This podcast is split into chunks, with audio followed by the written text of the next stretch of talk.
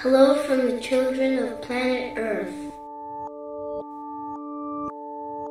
叶安，我是飞面，我是黄瓜酱，我是 Taco，大家好，大家好，大家好欢迎来。到 TSP 怪奇档案。哎对，那这期节目呢，要跟大家聊一个比较烧脑一点的话题哦。哎，是什么呢？就对于前几期，比如说什么暗黑童话啦、都市传说啦，嗯对啊相对来说它可能会更烧脑一些那其。实我听不懂的一期节目，哎，但是没有那么复杂了。对，因为今天在前期讨论的时候啊，呃，我们也跟黄瓜站快在聊这个问题。是因为我跟飞面两个人呢，是属于会对这种有点科幻上的东西是有点感兴趣的。对，对，但是黄瓜呢，可能就只能说他就宇宙啊，就是宇宙啊，宇宙还有什么其他意思吗？就可能涉猎不够多，对对。但是今天在聊的过程当中，黄瓜酱也表示，我们今天聊的所有东西他都应该读懂了吧啊？，对，今天是读懂了，所以大家可以放心的来听这一期的节目，其实没有那么难，对只是说你可能要稍微认真一点点就来听这一期。对。那首先我们要聊一下为什么要做这期节目啊？嗯，就是大家可以想象一下，我们一直在想宇宙到底有多大，宇宙的尽头在哪里？在哪里？那从很久很久以前，以前不是有那个什么呃地心说啦，嗯啊，也就是说地球是宇宙的中心这样的一些说法等等的。那一一直发展到现在，随着我们的科技的一个进步啊，嗯。当然也有各种各样的科学家提出各种各样的假设，因为，我们一直在想，外星生物到底存不存在？啊，这个东西目前是没有任何人可以给我们证实它到底存在还是不存在的。对，但是你怎么样去想，宇宙那么大，为什么仅仅只有我们这一个文明，只有我们这一个就是生命体这样？你不好奇吗？对，嗯所以相对于这个问题来说呢，很久很久以前啊，就有一个科学家，他叫费米，提出了一个理论，叫做费米悖论。啊，为什么说它是一个悖论呢？首先，我觉得我们应该解释一下悖论是什么意思。嗯，我觉得悖论这个意思就是你可以通过一个前提推出两种截然不同的结果，哦而且这两种结果是对立的。就这么简单来理解吧。比如说黄瓜酱，呃，嗯他是 gay，然后呢，你你可以你可以推出它既是 gay 既是一又是零，嗯这就是一个悖论了。当你见到我的那一秒，这不这这个就不是一个悖论了。对，所以呃，简单理解来说呢，它就是说啊、两个推出来的结果都都可以成立，但是又互相非常对立，嗯这样的感觉。所以简单来来理解费米悖论提出来的一个感觉，就是说费米也在想世界上的那些宇宙中的那些文明到底在哪里。嗯对，如果他们真的存在，为什么没有任何的讯息来找到我们？嗯如果他们不存在，难道宇宙那么大，就只有我们这一个生命吗？是的，对，他是在很久很久之前的一次就是讨论外星人的时候，其他有几个科学家也在旁边聊天的时候对，他就直接说了三个字，英文的叫 Where are they？其实其啊，实翻译一下，我不懂。Where Where are they？、嗯对，其实就是他们在哪儿？对，其实这个提出也也很有可能，比如说其他科学家去吃饭了，哎，嗯他们去哪儿了？Where are they？就这样 但是好事的后人就想，哦，他问的是外星人在哪里？啊，对，嗯嗯，所以费米悖论提出来之后啊，也是相当于很多科学家也开始思考这个问题，就说，就像我刚才一直在讲的，宇宙那么大，为什么我们现在只知道有我们这样的一个文明存在？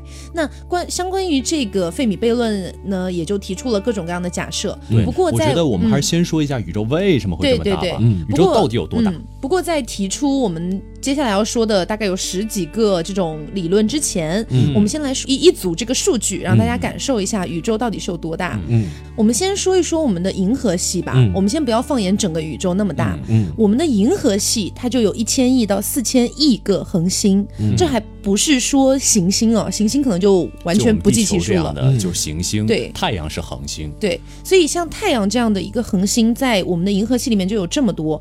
然后之后我们还有一个东西叫可观测宇宙，嗯，就是因为有一部分宇宙是我们看不到的，它正在以光速往外走，而这个时候它的光也永远没有办法传到地球来，所以我们可观测的范围就只有那么大。嗯，然后之后在我们可观测范围内呢，宇宙大概有多少颗恒星是十的二十二次幂到十的二十四次幂？啊，听不懂，听不懂。就这个已经大到只能用科学计数法来计数了。啊对，总而言之就是很多很多数不胜数。嗯对，对，就是地球上没有一粒沙子，宇宙中就有一万颗恒星与之对应。你想想，你去沙滩的时候，有多少颗沙子，然后这是计算不清楚。然后地球上有多少个海滩，有多少颗沙子，就是你没有办法计算清楚。进，我今天嘴巴是怎么回事啊？没有办法计算清楚的。那我们从可观测宇宙退回到我们的银河系来看，也就是说我们现在所处的这个星系，银河系就有一千亿到四千亿个恒星。也就是说什么叫恒星啊？就像太阳这样的这个呃星星，它就它就叫恒星。所以以这样的一个恒星为周围扩散的一个星系，哪怕是我们假设只有百分之一，诞生了生命。对百分之一的一个恒星星系诞生了生命，然后假设这诞生的生命里面也只有百分之一的生命体爆发出了或者说延伸出了一个文明，文明嗯，那这个文明，即使是我在我们刚才说的，只是在银河系里面，它有该、它也该有十万个这样的文明存在。嗯，那就是我们绝对不是孤单的。如果从整个宇宙的角度来看的话，对跟我们一样有文明的，按理说，按道理说啊，应该会有十万个这么多。其实不过不过我们没有收到任何的其他文明发出的信号。这就很奇怪。对，这就是悖论的构成部分。按理说，我们应该已经收到了很多很多的信号，但是并没有。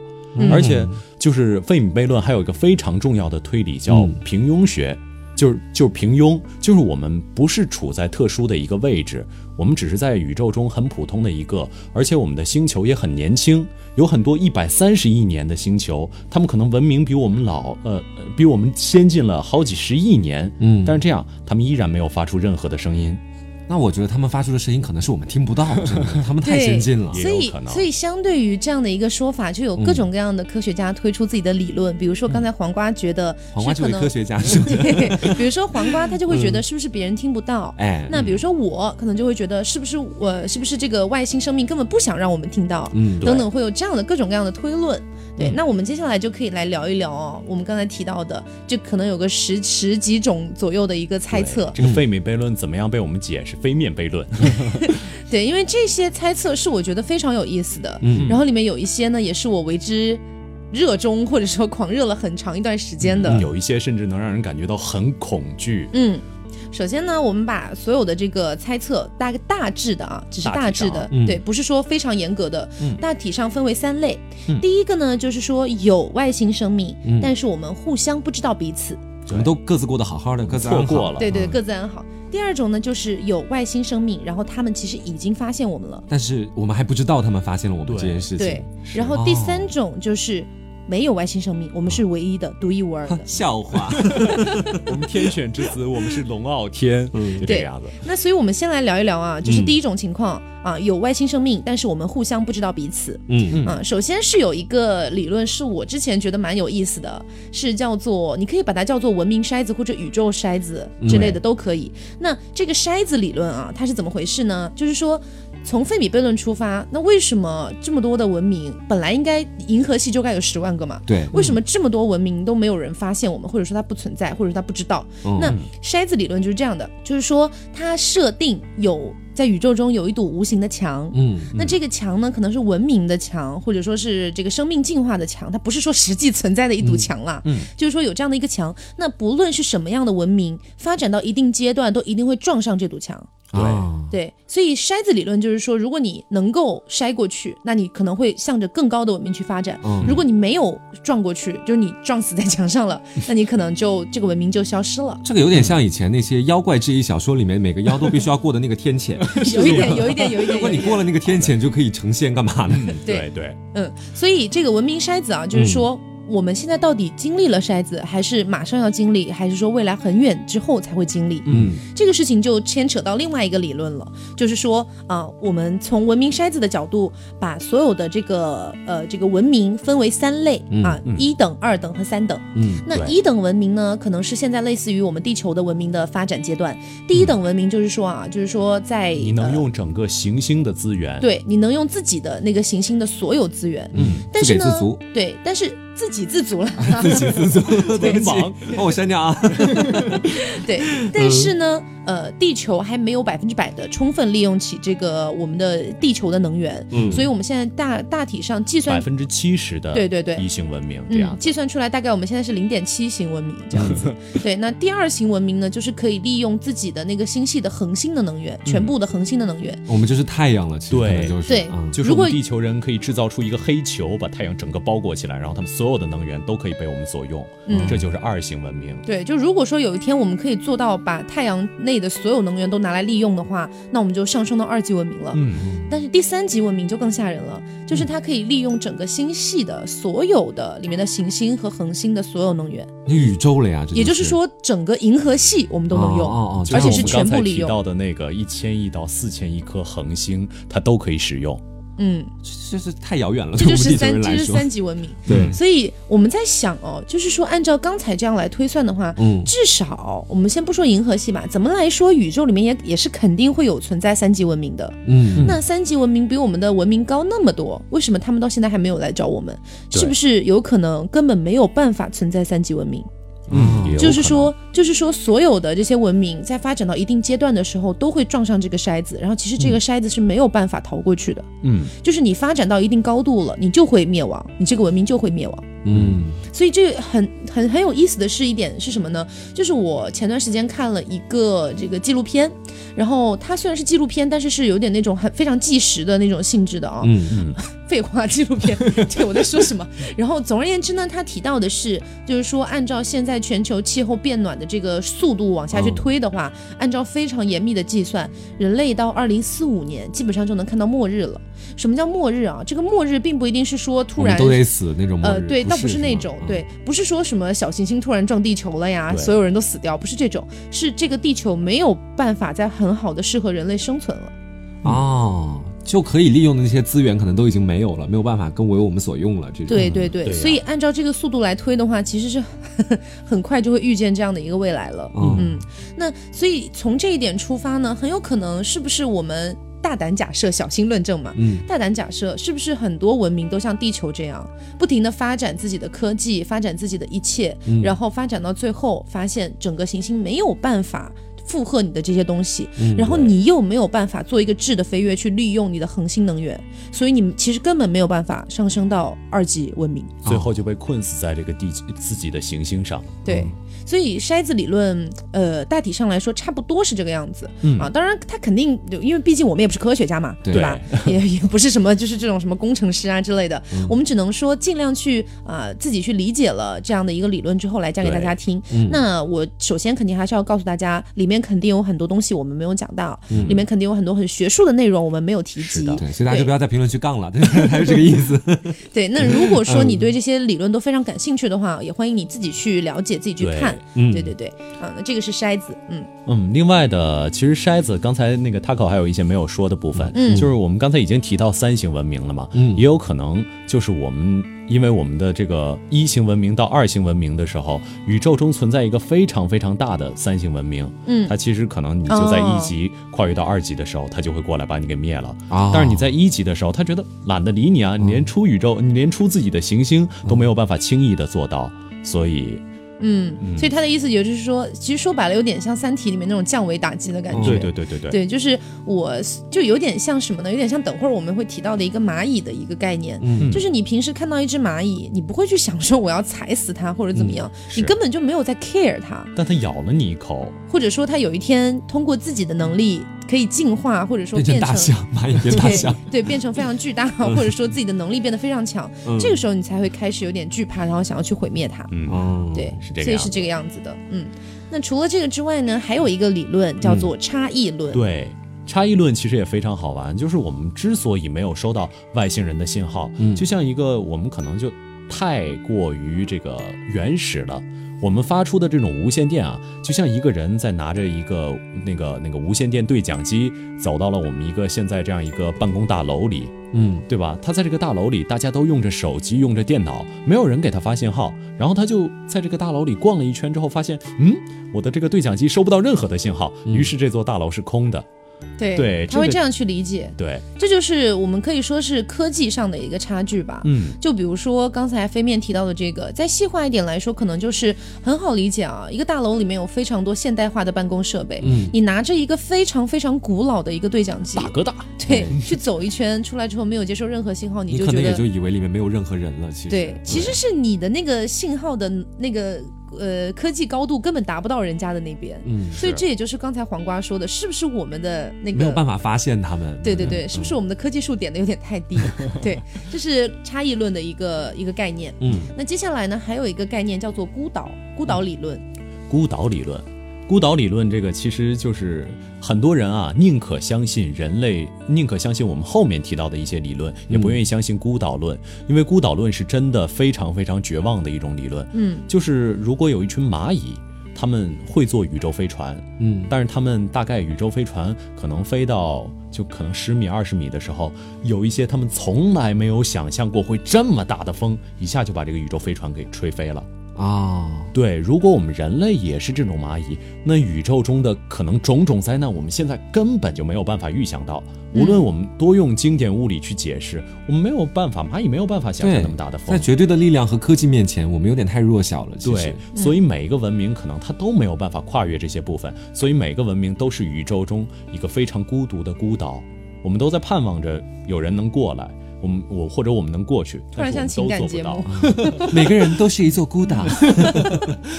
对，总而言之呢，这是一个有一点悲观的理论啊。嗯就是不管我们的文明怎么样去发展，未来还是有巨大的、非常多的你无法预见的很多要、很这种打非常强烈的打击，打击嗯对，会降临到所有的这种文明的头上。嗯嗯，那我们就再讲一个稍微轻松那么一丢丢的吧，哎 哎，叫做大沉默。嗯嗯，这个这个理论也非常好玩儿。嗯就是呃，假设啊，现在其实金星是有一种智慧生物存在的啊，不是金星这个人了，是金星这个星球，嗯它是有智慧生物存在的。嗯但是金星的，就是我们现在肯定不会去金星这种地方找智不慧生物。适宜我们生长是吗？，对，因为你肯定按照人类或者说地球上的生物这样来推论啊，嗯我们肯定需要水，但金星上没有水。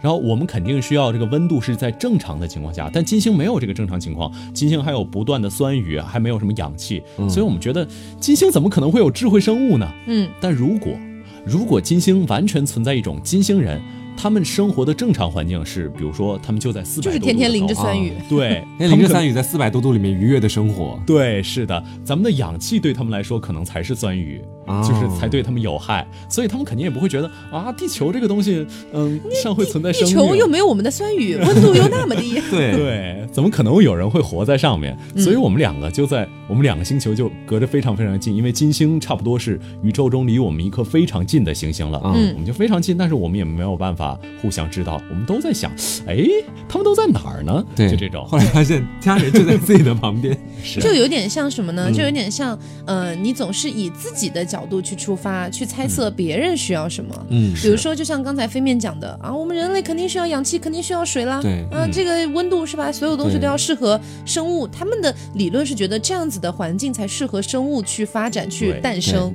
但是我一直就觉得很好奇的一点啊，为什么？我其实以前经常看那种什么类似于科技报道啊嗯之类的，对，在想说啊，发现哪个哪个星球有水或者有冰，然后发现有什么什么样的气体，所以我们觉得他们有生命，对我们去探索。我就在想，凭什么？我们只是在拿地球上的这一套规则在衡量整个宇宙，我觉得这是明显不足够的。其实，其实我们根本没有办法想象，就外星人大概是什么样的构成，他们会怎么怎么样。嗯，说不定外星人个个长长相俊美，不像现在电视剧上面那些。好嘛，嗯。这就像我我一开始提到的那个地心说一样，嗯。就是在很久很久以前，虽然那个时候毕竟是这个科学技术还不够那么先进哦，嗯，那个时候大家会觉得地球是宇宙的中心，嗯。但是呢，你在慢慢发展的过程当中，你会发现其实不是，嗯。所以有没有可能，比如说很多很多年以后，然后那个时候的后人又了解到不同的一些讯息，到时候再回头来看二零一九年今天的我们在聊这些话题是有多么的幼稚，对，真的，这期节目不能听啊，简直当时。那时候我们都变成考古内容了。对嗯然后呃，嗯我们再再聊一下第二个理论吧，就是他们已经发现我们了，但是我们还没有发现他们。对这个真的挺第二大类危险的感嗯，觉。是这个感觉就是最恐怖的那一个部分。嗯而且就是其中也有非常非常多比较黑暗的理论，就是从就主要都在这个这个大大块儿里。嗯比如说《三体》里非常非常有名的那个黑黑暗森森林。理论，对，哦嗯，黑暗森林理论呢，可以非常简单的理解，嗯，你可以把你可以把这个宇宙理解成一个伸手不见五指的一片森林，嗯，然后呢，里面的每一个文明都是一个持枪的猎人。但是呢，整个森林里面的物资也就那么多，而且呢，你没有办法保证对方不杀死你。而且每个文明都想着自己要活下去。对，嗯想要掠夺更多资源，其实嗯，所以在遇到一个不同的文明的时候，不是你开枪就是对方开枪。对，所以这个理论放到这个黑暗森林，黑暗森林理论简单来说呢，就是每一个持枪的猎人，只要发现了对方，就会立刻开枪杀死他。嗯，哦，对因为这个理论还包含着一些东西，比如说一个东西叫技术爆炸，就是我们现在的这个技术啊，从猿人到现在，我们从石器到用用其他的这些，再往前进一步。然后这可能花了十几万年，然后之后我们现在从那个蒸汽时代到我们现在的电器就很快，然后电器再到现在的这些原子这些东西，可能就几十年的时间，嗯放在宇宙里面只不过是一眨眼，嗯如果黑暗森林理论提到的，如果我能观测到你，那有一天光是可逆的嘛，你一定能观测到我。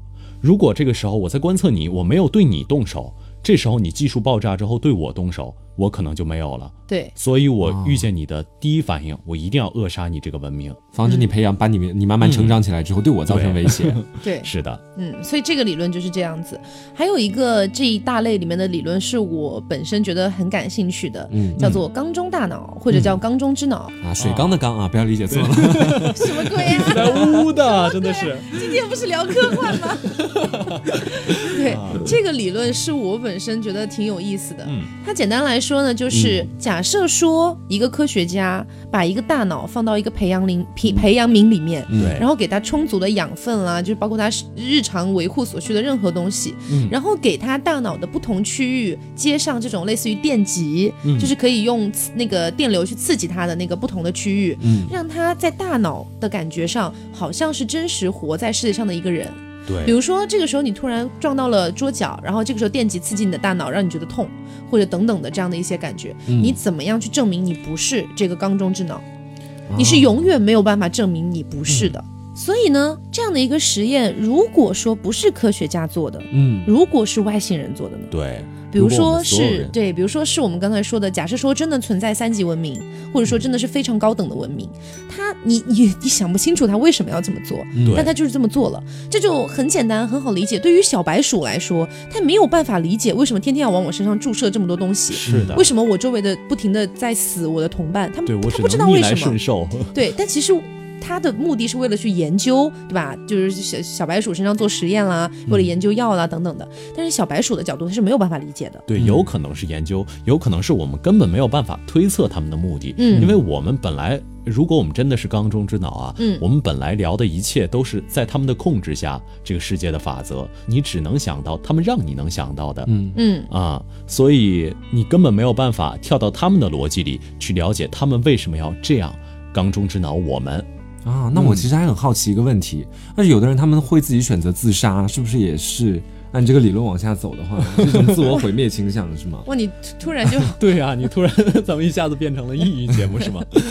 对，所以总而言之，这个缸中之脑的理论哦，就是你没有办法去推翻的。你不管做什么样的假设和猜想，因为它本身是稍微有点唯心的，对，啊是，稍微有点唯心主义，就是说呃让你觉得你是不是好像就单纯是一个缸中的大脑，嗯你完全没有办法做任何的论证去推翻这个理论。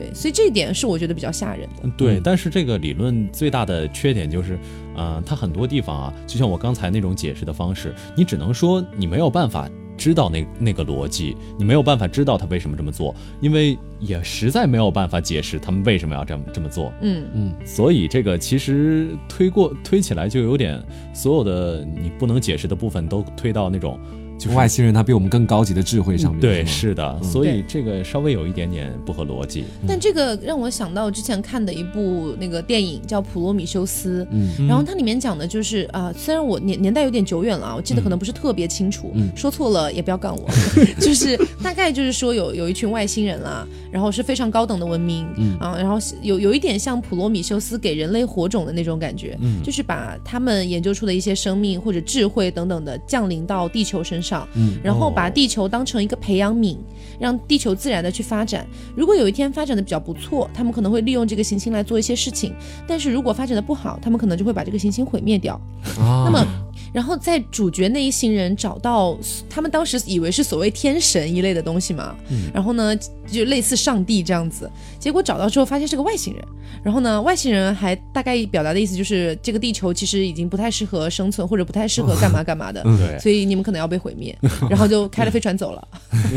外星人还挺绝情的，是的，有人把他们杀了干嘛的？对，就开飞所以船走了嗯，所以这个我们说普罗米修斯里面这个培养皿嗯和这个缸中之脑可能就有点类似，嗯。就是可能外星人在做一些你完全不知道他们为什么要这样做，就像刚才我们说的，人类可能就像一个小白鼠一样，你嗯完全不懂他为什么要这样，但是人家人家是有非常充分的理由的，对，然后在做这样的一些事情，对。嗯，所以在这一点上来看，其实如果这个理论真的成立的话，人类真的渺小的不行。嗯对我们只不过是培养皿里面的，都不能说细菌了。我觉得细菌也是人类这种称呼，就是一个培养物而已。嗯哦，天哪，真的是。然后还有一个比较有趣的理论叫蚂蚁理论，嗯，就是我们只是外星人为什么没有跟我们交流？因为他看不上我们 就是你还想跟外星人干嘛？啊，真的是。呃，反正就是你看在路边看到一群蚂蚁，哪怕他哪怕你觉得他们可能会数学，但是你也不会跟他们交流。嗯，为什么？就没必要啊！我跟他交流干什么呢我？向他证明自己干嘛呢？对啊，而且啊，就哪怕一个蚂蚁在那里，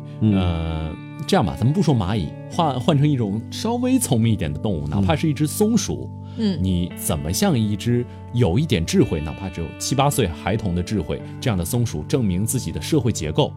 哪怕就不是说社会结构，自己一天的嗯我懂生活作息这些东西，他们可能都没有办法理解啊。嗯刷牙，刷牙是什么？就这种，嗯，对于这样的一个理论来说，可能就是高等文明它是不屑于嗯，对去跟你讲这些东西的。可以，但没必要。对他觉得浪费我的时间。是，对，且在这种理论下，地球是非常危险的，因为就是原来有一个我记得叫《银河系漫游指南》，也是一部科幻电影。嗯他就说修建一个星际公路，然后地球是违章建筑，于是就把地球毁灭了，就是就大概就是这个意思。嗯就是说，呃，你如果真的要修建一个大坝或者砍伐一片森林，对于生活在森林里的松鼠来说，或者大坝里的蚂蚁来说，是一场不可理灾难解的。嗯就你为什么要这么做？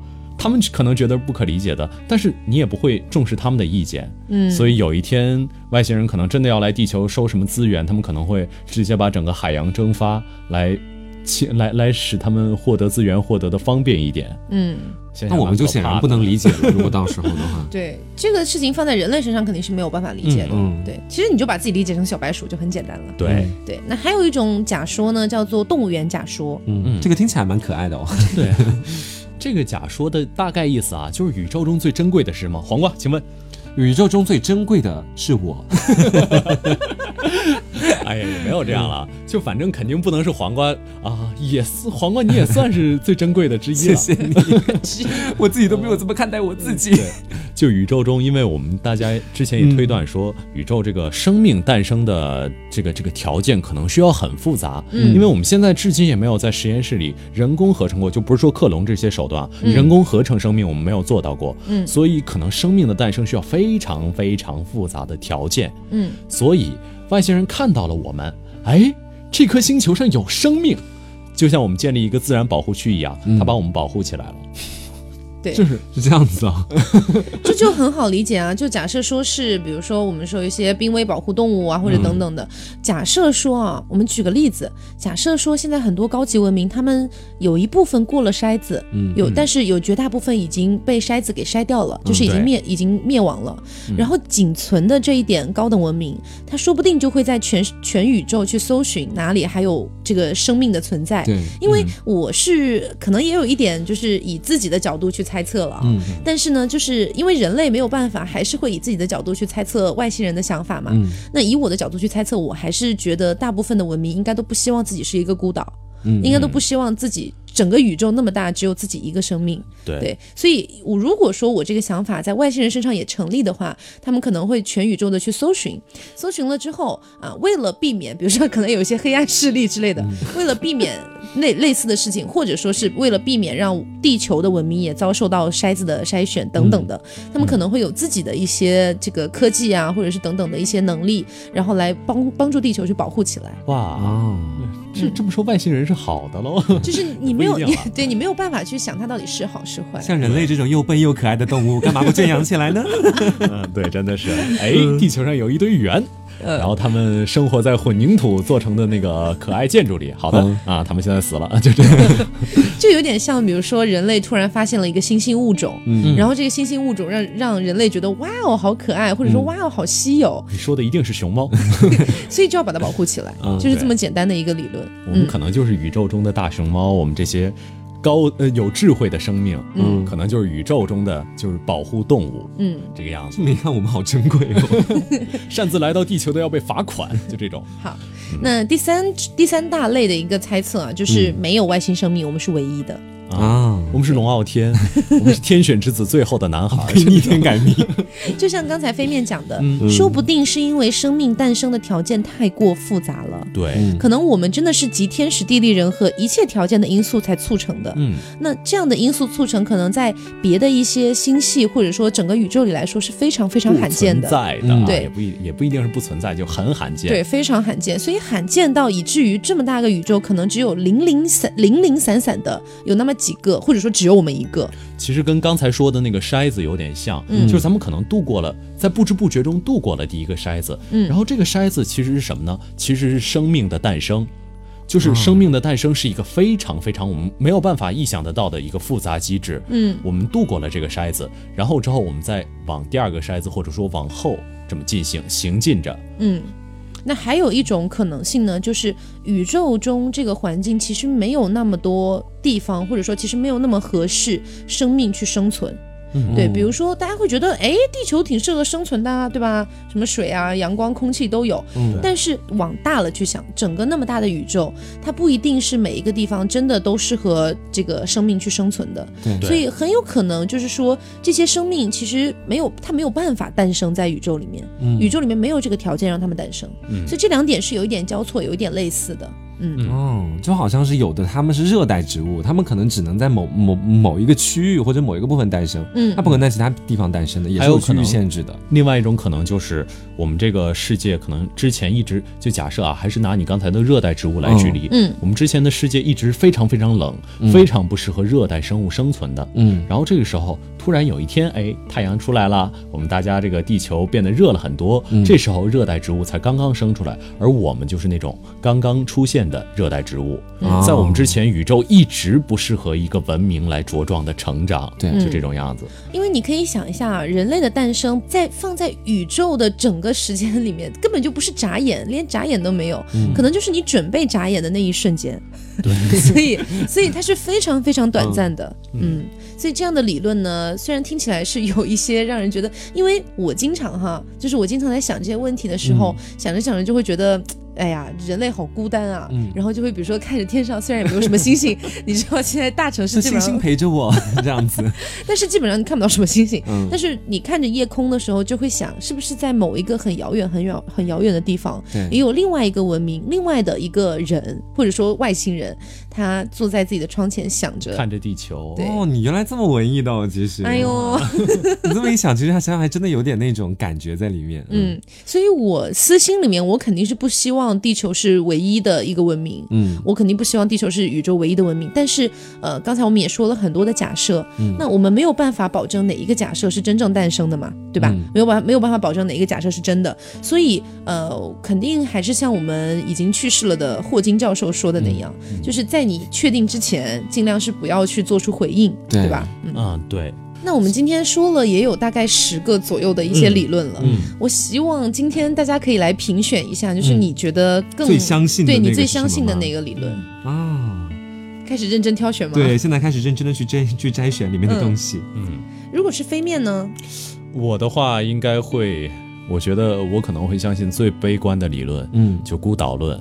哦，嗯，孤岛论真的超，其实孤岛论真的超级超级孤独。我们嗯每个生命都有自己的极限，我们根本没有办法就到达另外一个生命。其实人与人之间的关系也是这样，突 然突然好深夜节目，我以为他要说像极了爱情。爱情这杯酒，谁喝都得醉。就是就是我们嗯互相之间，我们没有办法。嗯，就是真正的了解彼此，就是我们人跟人之间还有可能就是因为政治偏见这些事情，可能就会刀兵相向。那我们在整个宇宙中间更有更多更多跨不过去的距离。我刚才在说什么？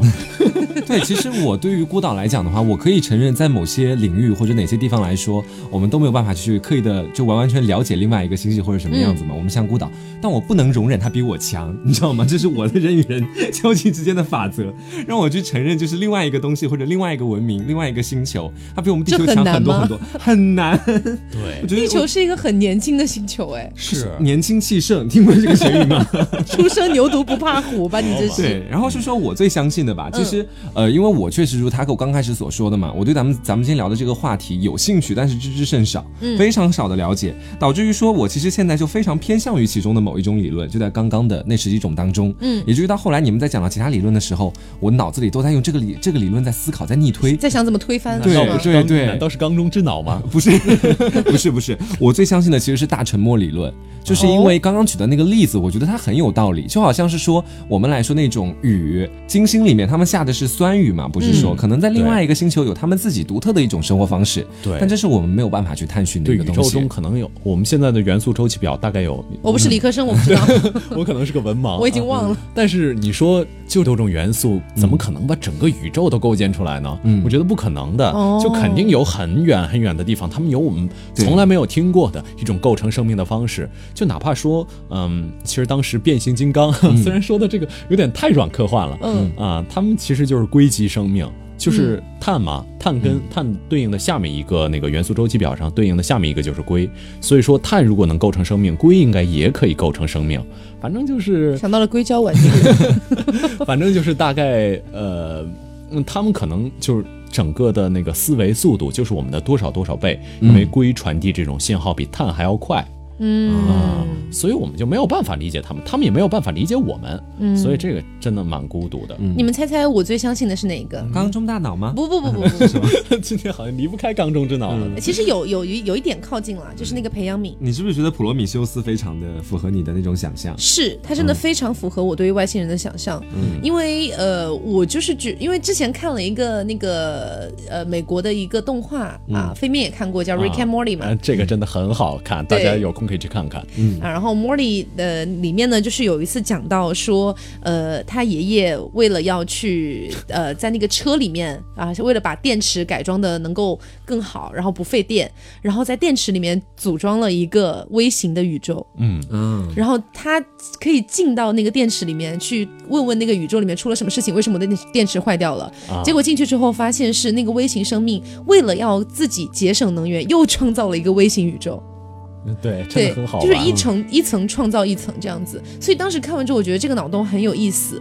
然后放到人类身上来讲，我觉得也不是不可能。嗯，就是可能是我们就是 刚刚被创造出来的那一个宇宙，嗯对，然后在我们之上，其实还有更高层的宇宙是我们不知道的，完全没有办法去想象，没有办法去猜测的，你根本就没有任何的可能性。就比如说刚才我说的电池里面创造出来的那个微型宇宙，它怎么可能想到在这个电池之外，居然还有人类，居然还有这么多的星系？所以我觉得这个是我觉得也蛮有意思的一件事情。而且我觉得，我记得那集里有特别恶趣味的一些，就是呃，那个 Morty 啊、不是不是呸，Rick，Rick，Rick 创造那个宇宙之后，他对那个宇宙里的人说说 fuck you 是你好的意思，对对对对对，比中指是什么世界和平的意思，这表示尊敬的意思吗？差不多。然后之后，其实我在想，嗯如果我们宇宙真的有神，那他可不可能也是一个非常非常有恶趣味的一个人？嗯所以他才会把我们人类设计的这么不完美。天哪，我怎么总会到情感节目这一部分？其实真的，我觉得宇宙除了说到那个整个宇宙里面那种知识性的以外，我觉得宇宙给我们带来很多无限的遐想，也包括是对未来的一种美好想象。包括让我们自己感觉自身特别特别渺小。嗯。其实真的，呃，如果我再仔细思索一下的话，我觉得黑暗森林也蛮可怕的。对黑暗森林，因为咱们最近前一阵子不是有一个新闻了吗？嗯就是人类已经收到外星人的信号了。啊，对对对对对对对。对，我忘了咱们最后有没有回复了。对，当时我记得是说下面我在我是在热搜里面看到的，然后下面非常多的评论说的都是千万不要回复，因为先前霍金老爷子也说过这样一段话。霍金老爷子这一听，一定要搞个全民投票啊！大家能不能回复？能不能回复这个？对，也搞了个投票，当时。啊，真的吗？所以其实 反反正今天我们讲完了这么多理论啊，虽然都并不是我们我们提出的，对，但是呢，也作为一个非科学家的角度，作为一个平时日常生活中就是正常的在度过对度过自己的小日子的这样的一个平民来说啊，呃，我觉得站在我的角度，我是不希望去回应的。对我也是。因为因为我因为我是觉得有一种百分之五十的感觉。嗯如果说是百分之五十好，百分之五十坏，它是一个非常绝对的事情。如果百分之五十是好，它比如说是来跟我们友好交流啊，或者说进行一个文明上的一个互通啊，这样子我都觉得没关系。但是有另外百分之五十，它就是来毁灭你的耶。嗯，如果我我我我我觉得我现在日子过得挺好的，是。对，所以呃，你很难去赌。就是你很难去赌它到底是怎么样的。对，而且就算如果真的是好的话，到时候我现在反而觉得我身边的朋友圈、社交圈已经够了，微信还得加个外星人，我觉得到时候这个交流也很麻烦。我觉得哎，得，这就让我想到之前的一个科幻大作。的那个，它是一本来是本小说嘛，改编成嗯电影。虽然电影不算特别大作，但是小说确实是，就叫《降临》。嗯对，然后《降临》里面讲的就是突然有一天啊、某某城市就突然降，突然飞下来一个完全长得不像宇宙飞船，但是像像一个巨大的石头，嗯，超级无敌大。然后呢，就是这都不都不是说你以肉眼去丈量它都有它就巨大，像一个大几十个高楼那么高那那种感觉。对，哦。独立日嘛，对，然后呢，你就是他，你不知道他是来干嘛的，然后人类当然就很害怕啊，人类就拿起各种枪啊、什么武器啊去攻击，嗯一点用都没有，一点用都没有。然后呢，就有一个说是什么语言学家啊，然后说要去进去看看，说看能不能试着跟他们交流。嗯，结果后来他们搞了半天呢，真的都打算用什么很非常极端的武器去毁灭了。但是呢，呃，这个语言学家最后跟他进行交流之后，人家其实只是想来帮助地球把文明更上一个台阶。哦，也有可能是向好的可能性。其对实，所以这个其实就说到黑暗森林理论了。你可能 A 文明对 B 文明是善意的，但 B 文明没有办法确定 A 文明就是对我是善意的，所以这个就可能两个文明之间，而且更何况我们隔得太远了。我们可能真的不是说就降临那种到地球上啊，就真的两个星球之间的距离可能是好几光年。嗯，就我们交流可能一句，哪怕是用光速来交流，一句话可能过了好几年，所以我们这个猜疑根本没有办法互相化解，就通过交流这样的方式，所以我们真的没有办法交流，很有可能就变成黑暗森林的情况。嗯，所以今天也是讲了很多关于这种宇宙上面的一些假想、一些猜测、一些理论。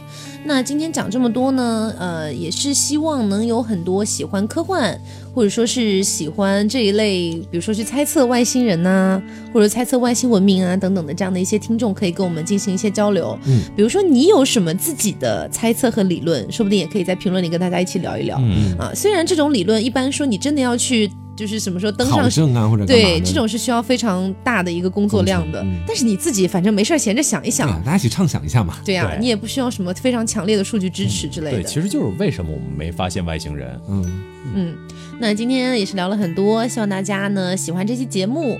那如果大家继续喜欢这个科幻类的东西的话呢，也可以在评论里面告诉我们。嗯啊，不要忘了 TSP 不仅仅是讲这种什么灵异神怪的，我们也会讲这个科幻啦、野史啦等等的这样的一些东西。对，如果喜欢的话，可以点一下订阅。